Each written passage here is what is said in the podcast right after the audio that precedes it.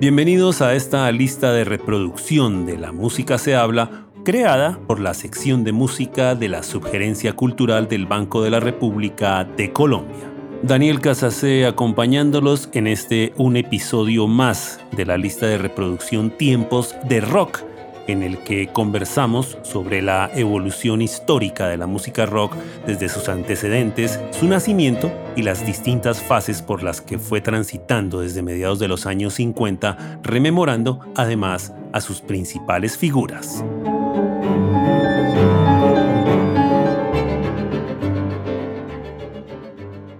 No hay duda que en la historia del rock esa época de la psicodelia fue fundamental en una serie de cambios que se gestarían dentro de las propuestas que los músicos hicieron por aquella época, en una serie de tendencias que se caracterizaron ante todo por la experimentación y que permitieron que surgieran nuevas corrientes, en especial a final de la década de los años 60. Una de las más importantes que se generó a partir de ese carácter experimental fue la del rock progresivo, que también se ha conocido con premisas como la de rock artístico o rock sinfónico, que en verdad son términos casi que intercambiables y que tienen pocas diferencias en su práctica, pero que ante todo describen un intento muy interesante especialmente por parte de algunos músicos británicos, en llevar la música rock a un nivel de credibilidad artística. El rock progresivo, que está más ligado a ese término de rock sinfónico,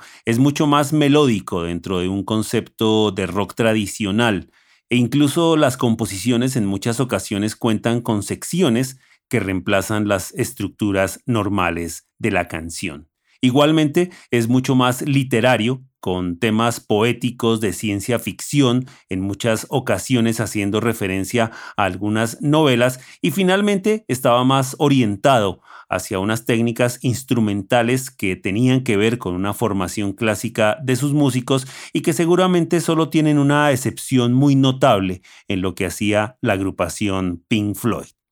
El término rock artístico, por otro lado, está mucho más ligado a un concepto de experimentación total y que se enmarca en una influencia muy fuerte que tenía del avant-garde, prestando más atención a nuevas texturas sonoras, muy distinto a lo que hacía el rock progresivo que tenía una ambición mucho más sinfónica. Pero tanto rock progresivo como rock artístico estaban en ese momento intrínsecamente basados en el formato del álbum, es decir, utilizaban todo el espacio que les daba en aquella época el formato de grabación para elaborar composiciones complejas con largas exploraciones instrumentales y muchas bandas hicieron álbumes conceptuales, es decir, que trabajaban una sola temática a lo largo de las canciones que componían la grabación, usualmente contando una historia épica o abordando un tema que a manera de recorrido se presentaba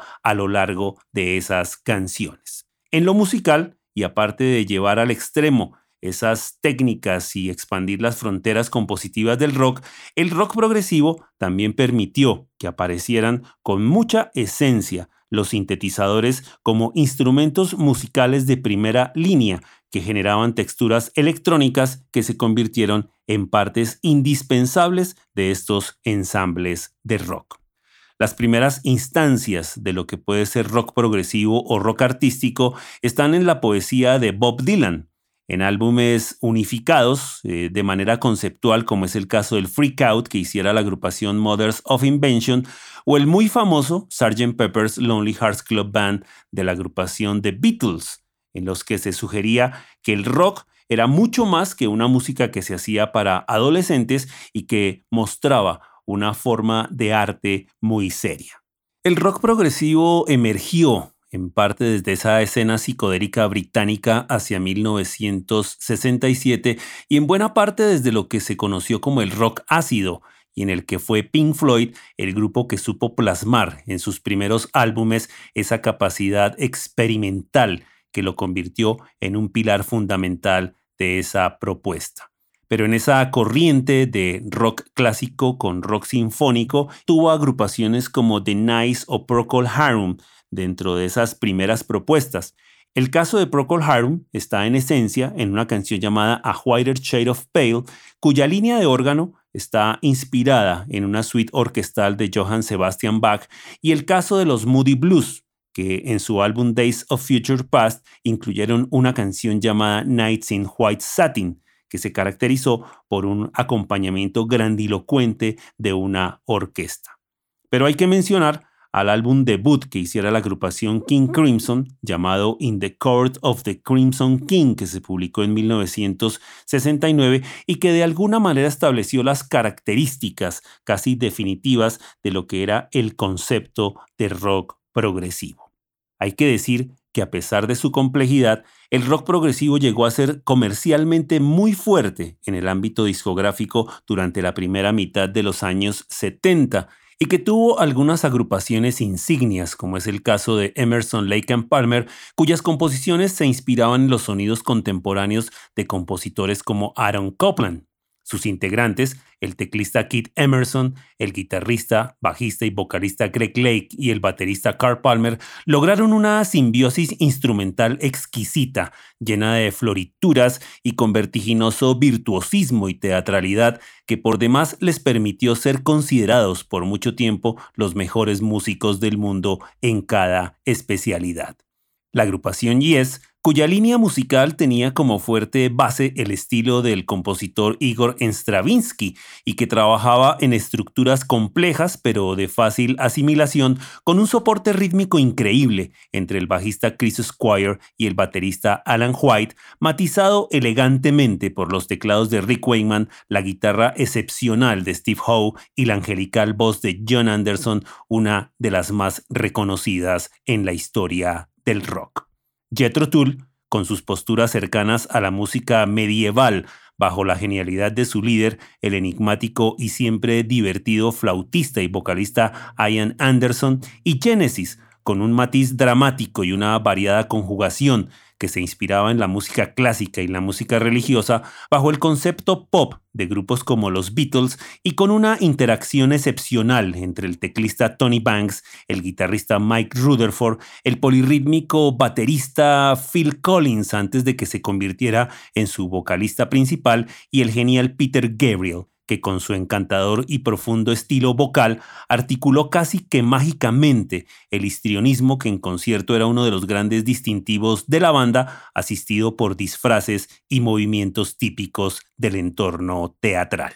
Finalmente está Pink Floyd, que saliendo de los conceptos del rock ácido del que fue uno de sus fuertes exponentes, supo evolucionar y desarrollar su propio estilo al conjugar atmósferas plagadas de sintetizadores con paisajes sonoros hipnóticos y todo ello bajo el manto conceptual que desarrolló su bajista y vocalista Roger Waters, pero sabiamente ampliado por la exquisitez que desde las guitarras y ampliando las fronteras sonoras del grupo le aportaba David Gilmour, junto a la finura y solemnidad que imprimía el teclista Richard Wright.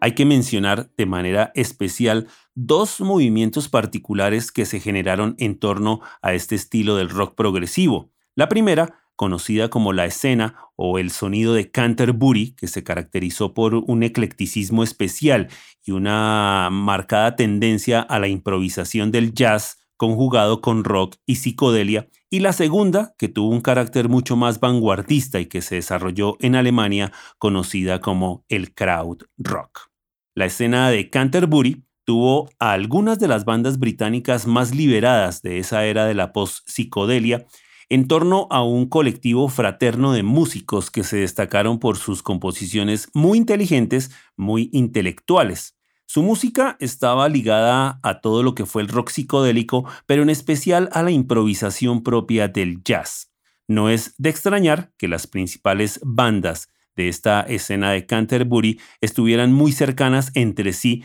si bien muchos de sus protagonistas hicieron parte de una agrupación llamada Wildflowers entre los años de 1963 y 1969. Y hablamos de los que conformarían a las dos mejores bandas de la misma como fueron Soft Machine que tuvo a Robert Wyatt y Kevin Ayers, y el grupo Caravan, con la presencia de Pi Hastings, David Sinclair, Richard Sinclair y Richard Coglan. Tanto Soft Machine como Caravan aparecieron con sus primeros álbumes en 1968. Y luego, a comienzos de los años 70, cuando estos grupos se separaron o realizaron cambios en sus alineaciones, la escena de Canterbury terminó multiplicándose, ya que, por ejemplo, de Soft Machine salió su fundador David Allen para crear el grupo Gong conjuntamente con Gilly Smith, y que terminó siendo un colectivo en constante evolución, caracterizado por su música alucinante con un sutil anarquismo lleno de humor y entre ideas conceptuales, marcadas por la fantasía, con énfasis en la improvisación en medio de ritmos complejos y pasajes sonoros sofisticados. Mientras, sus compañeros Kevin Ayers y Robert Wyatt iniciaron entonces carreras en solitario. Ayers destacado por su enigmática postura, casi que inventando un lenguaje lírico para sus canciones y dentro de un ambiente muy relajado e innovador. Y Robert Wyatt con su postura política muy radical y que en lo musical se destacó por sus trabajos exuberantes, muy meditativos y emotivos en los que se rescata su frágil voz de tenor. A su vez, los que permanecieron en la agrupación, Elton Dean y Hugh Hopper llevaron a Soft Machine a una línea mucho más cercana al jazz rock instrumental. Hay otros grupos importantes que surgieron dentro de esa escena de Canterbury, como fueron Hatfield and the North, Egg y el grupo National Health. Pero hay que decir que la mayoría de las bandas restantes de esta ciudad se dedicaron a trabajar en unos jams de fusión con pocas letras a mediados de esa década de los 70 y cierto es que muchos de los mejores músicos británicos de vanguardia o de fusión de las décadas de los años 70 y 80, como el caso de Fred Fleet, Alan Holsworth o Peter Blackbat, comenzaron sus carreras tocando justamente en bandas de Canterbury.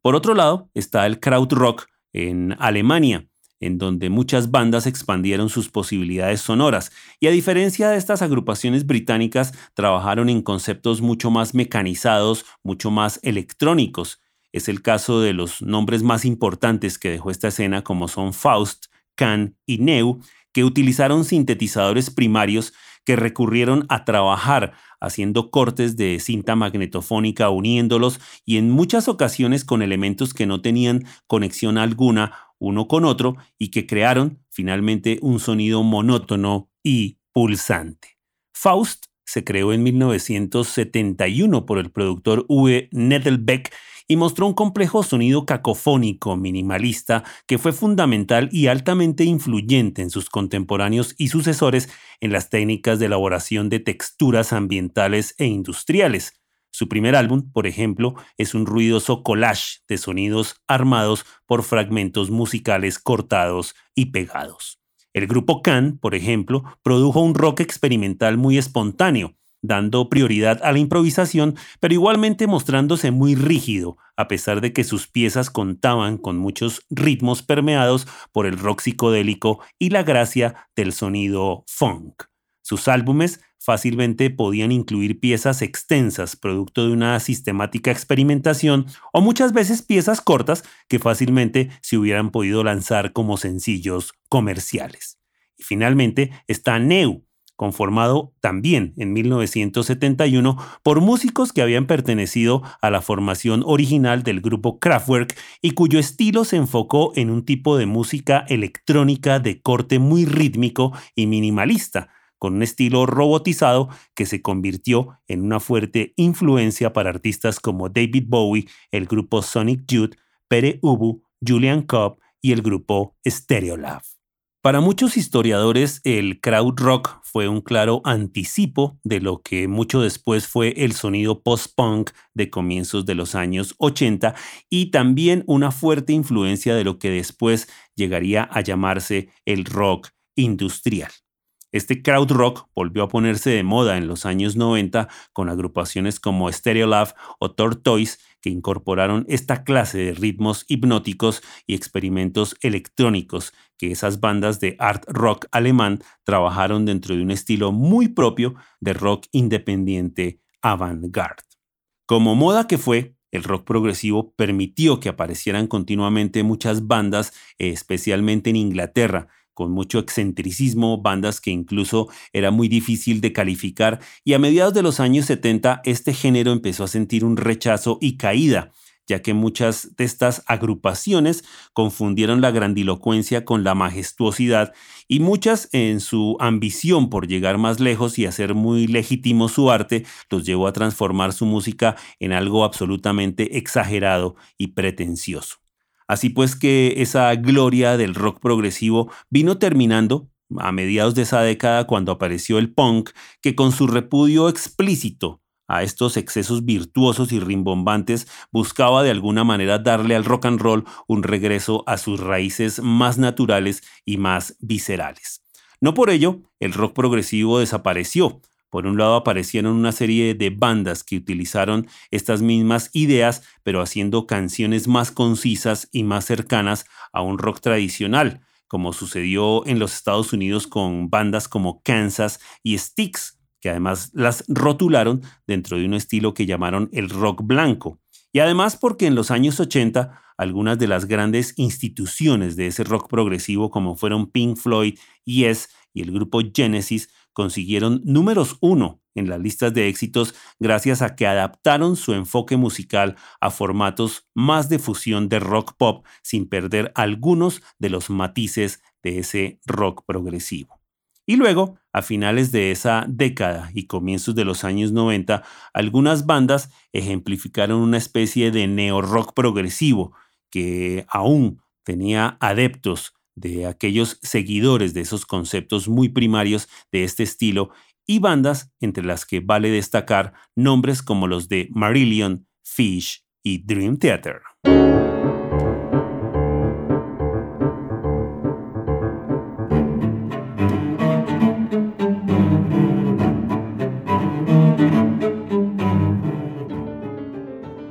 Los invitamos a escuchar la lista de reproducción Tiempos de Rock que se encuentra disponible en la cuenta de Spotify Banrep Cultural. La investigación, presentación y selección de la música de esta lista en este episodio fue realizada por Daniel Casas C. Toda la actividad cultural del Banco de la República se encuentra disponible en la página web www.banrepcultural.org. En Facebook, como Club de Música Biblioteca Luis Ángel Arango y en Instagram, Twitter y YouTube como Banrep Cultural. La música de este podcast es parte de Conversaciones, Variaciones para Violín, Violonchelo y Piano, opus 32, del compositor colombiano Juan Antonio Cuellar, interpretada por el ensamble Lincoln Trio. Los esperamos en un próximo episodio de Tiempos de Rock.